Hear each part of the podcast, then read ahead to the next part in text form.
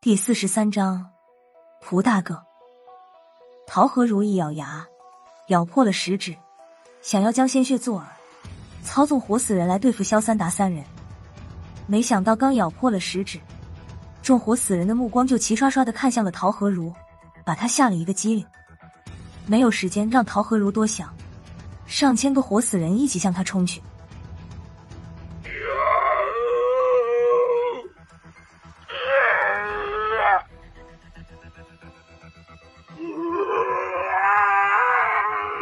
就一瞬间，他被上千个活死人压在了身下。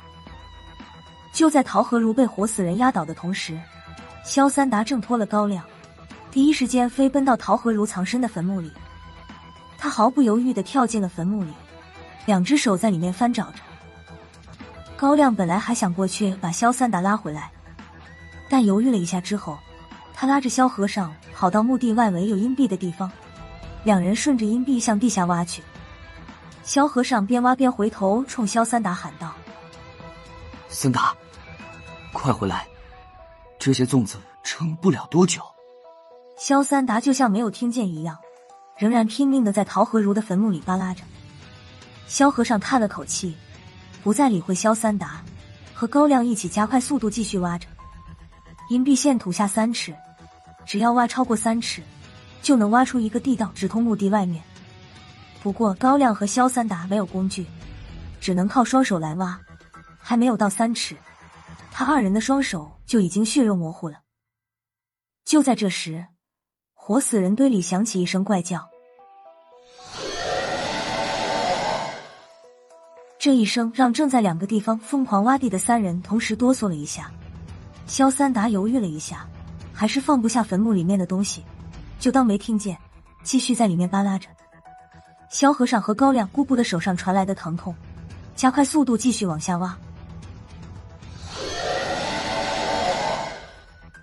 又是一声怪叫，活死人堆开始出现松动的迹象。就在这时，距离萧和尚不远处的阴壁上突然透出来一把剑尖。与此同时，透明的阴壁起了一阵涟漪。咔嚓，这一声巨响，就好像是一块巨大的玻璃碎了一样。一个两米多高的大个子突然现身走了进来，他后面还跟着二三十号人，正是蒲大哥和其他的调查员。看样子他们在阴壁外面待的时间不短，只是奇怪为什么看不见他们。肖三达也被刚才的声音惊动了，然后就瞧见蒲大哥带人走了进来。蒲大哥点头示意，让几个人过去给肖科长搭把手。肖三达明白自己的图谋是没戏了。咬了咬牙，终于放弃了那块坟头。几个调查员向他打招呼，萧三达都没搭理，很不情愿的走到了高亮和萧和尚身旁。就在阴币碎掉的一瞬间，陶和如那边也发生了变化。压住陶和如的活死人们突然都发了狂，不再理会陶和如，开始相互撕咬。他们互相好像有着解不了的深仇大恨一般，一口就撕咬下对方身上的一大块肉。陶和如从活死人堆里重新站了起来，踢开了挡在他身前的几名活死人。这时他已经狼狈不堪，活死人对他的攻击撕咬虽然没有给他造成太大伤害，但还是在他浑身上下留下了一串串的牙印。陶和如不理其他人，只盯着高亮，他似乎认定了眼前的这个胖子就是让活死人反扑攻击他的罪魁祸首。看了一阵，他突然拍起了巴掌。干得不错嘛！我们鬼道教是以纵鬼闻名的，我活了一百多岁，还是第一次被自己招出来的尸鬼伤到。今天鬼道教的招牌算是彻底砸了。说着，他叹了口气，脸上突然多了一分疑惑的表情，又接着说道：“能让尸鬼反扑，你是怎么做的？”高亮冲他笑了笑。没有回答，反倒是萧和尚嘴一撇，说道：“别着急，等你一会儿死了之后，我们再把你招出来，你自然就明白了。”陶和如没理会萧和尚的讥讽，他对着高亮又说道：“告诉我，你也不会吃亏。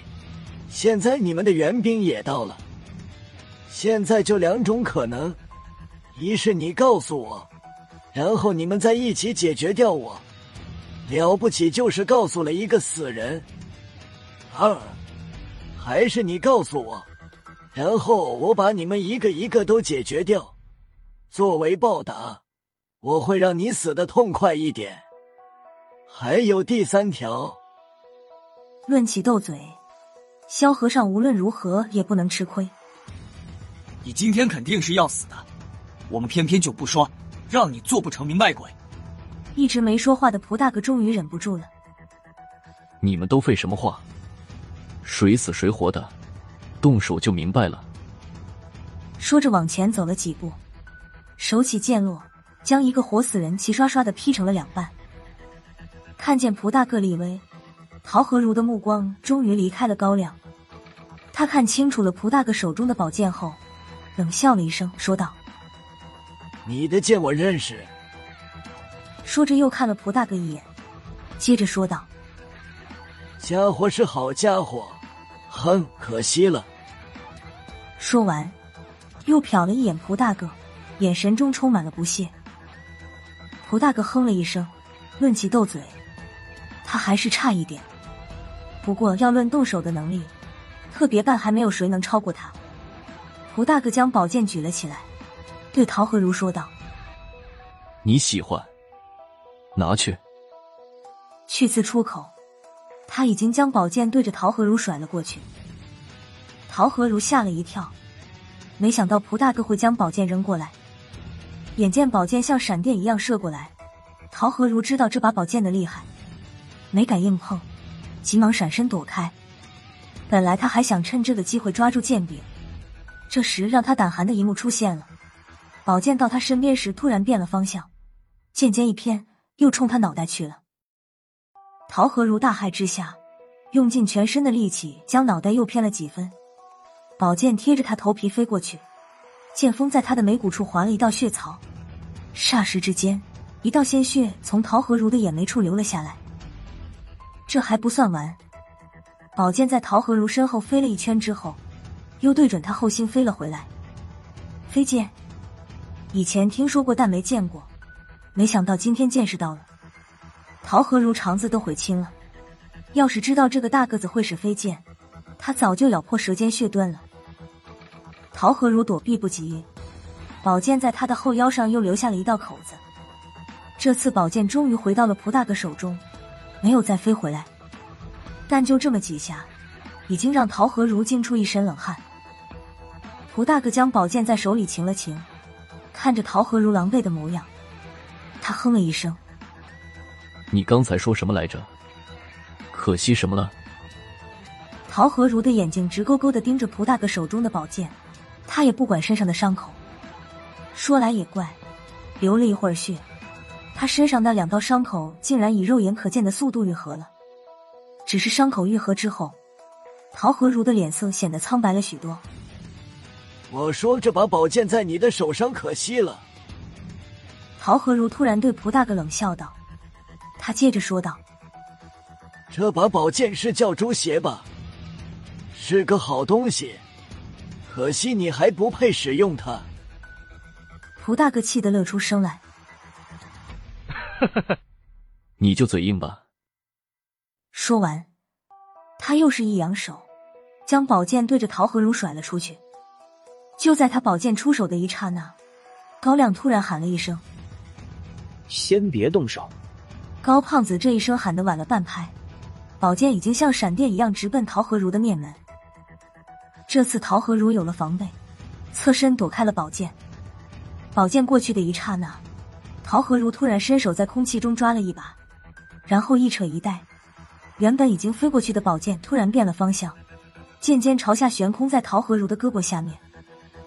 紧接着，陶和如向后使劲一带，就看见蒲大哥突然摔倒在地，他手上好像抓了个什么东西，而这东西另一头现在到了陶和如手上。陶和如使劲一扯，竟然将蒲大哥拽的整个身子拖了过去。可怜蒲大哥抓着的东西还缠在手腕上，一时挣脱不了，只能眼睁睁看着自己被陶和如拖过去。后面萧三达、高亮等人冲过去抢人时，已经来不及了。陶和如嘴里发出一种口哨一样的声音。本来那些还在互相撕咬的尸鬼，突然好像有了意识，放下撕咬的对手，摇摇晃晃的朝萧三达众人围拢过来。被这些尸鬼挡了一下，就更没有抢回蒲大哥的希望了。陶和如没几下就将蒲大哥拽到了自己身边。我刚才还真以为你会使飞剑呢。陶和如冷笑着看着蒲大哥：“你也有点本事，能在我身上留下两道口子。”你说我该怎么谢谢你呢？本来蒲大哥趴在地上，听陶和如这么一说，他猛地翻过身来，手中已经掏出一把匕首，跳起来直插陶和如的胸口。他动手的时候，陶和如也动手了。陶和如伸出左手，五指并拢，插向蒲大哥的心脏位置。蒲大哥还是慢了一拍，陶和如的手掌先一步插进了他身体里。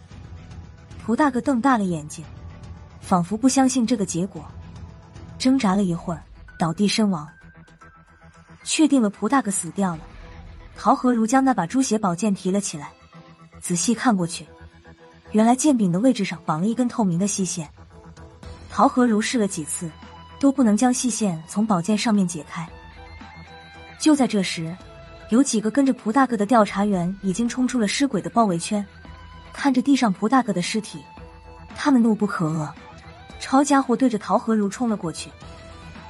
陶和如没有出手的意思，只一脸冷笑的看着冲过来的这几个调查员，随手做了几个手势。眼看他们就要冲到陶和如身边，躺在地上的蒲大哥突然直挺挺的站了起来，拦住了他们的去路。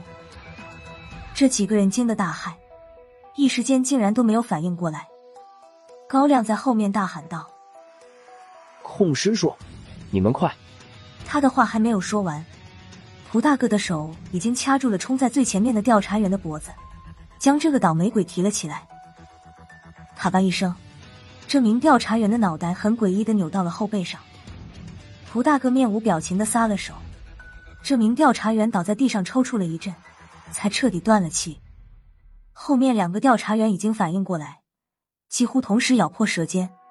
两口舌尖血将蒲大哥喷了个满头满脸，不过这两口舌尖血的效果并没有想象中那么好。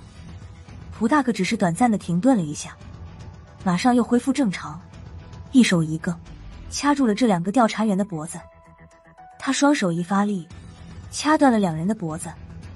转眼间，连同蒲大哥在内，已经有四人丧生。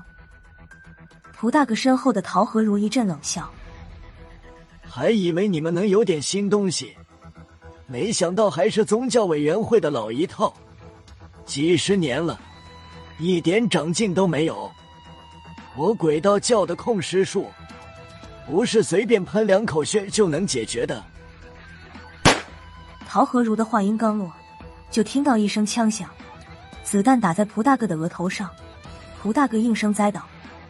开枪的是萧三达。他抢过旁边一个人的手枪，本来是想打陶和如的，但在开枪前还是将目标换成了蒲大狗。一枪命中，肖三达马上将枪口对准陶和如，啪啪啪，连打数枪，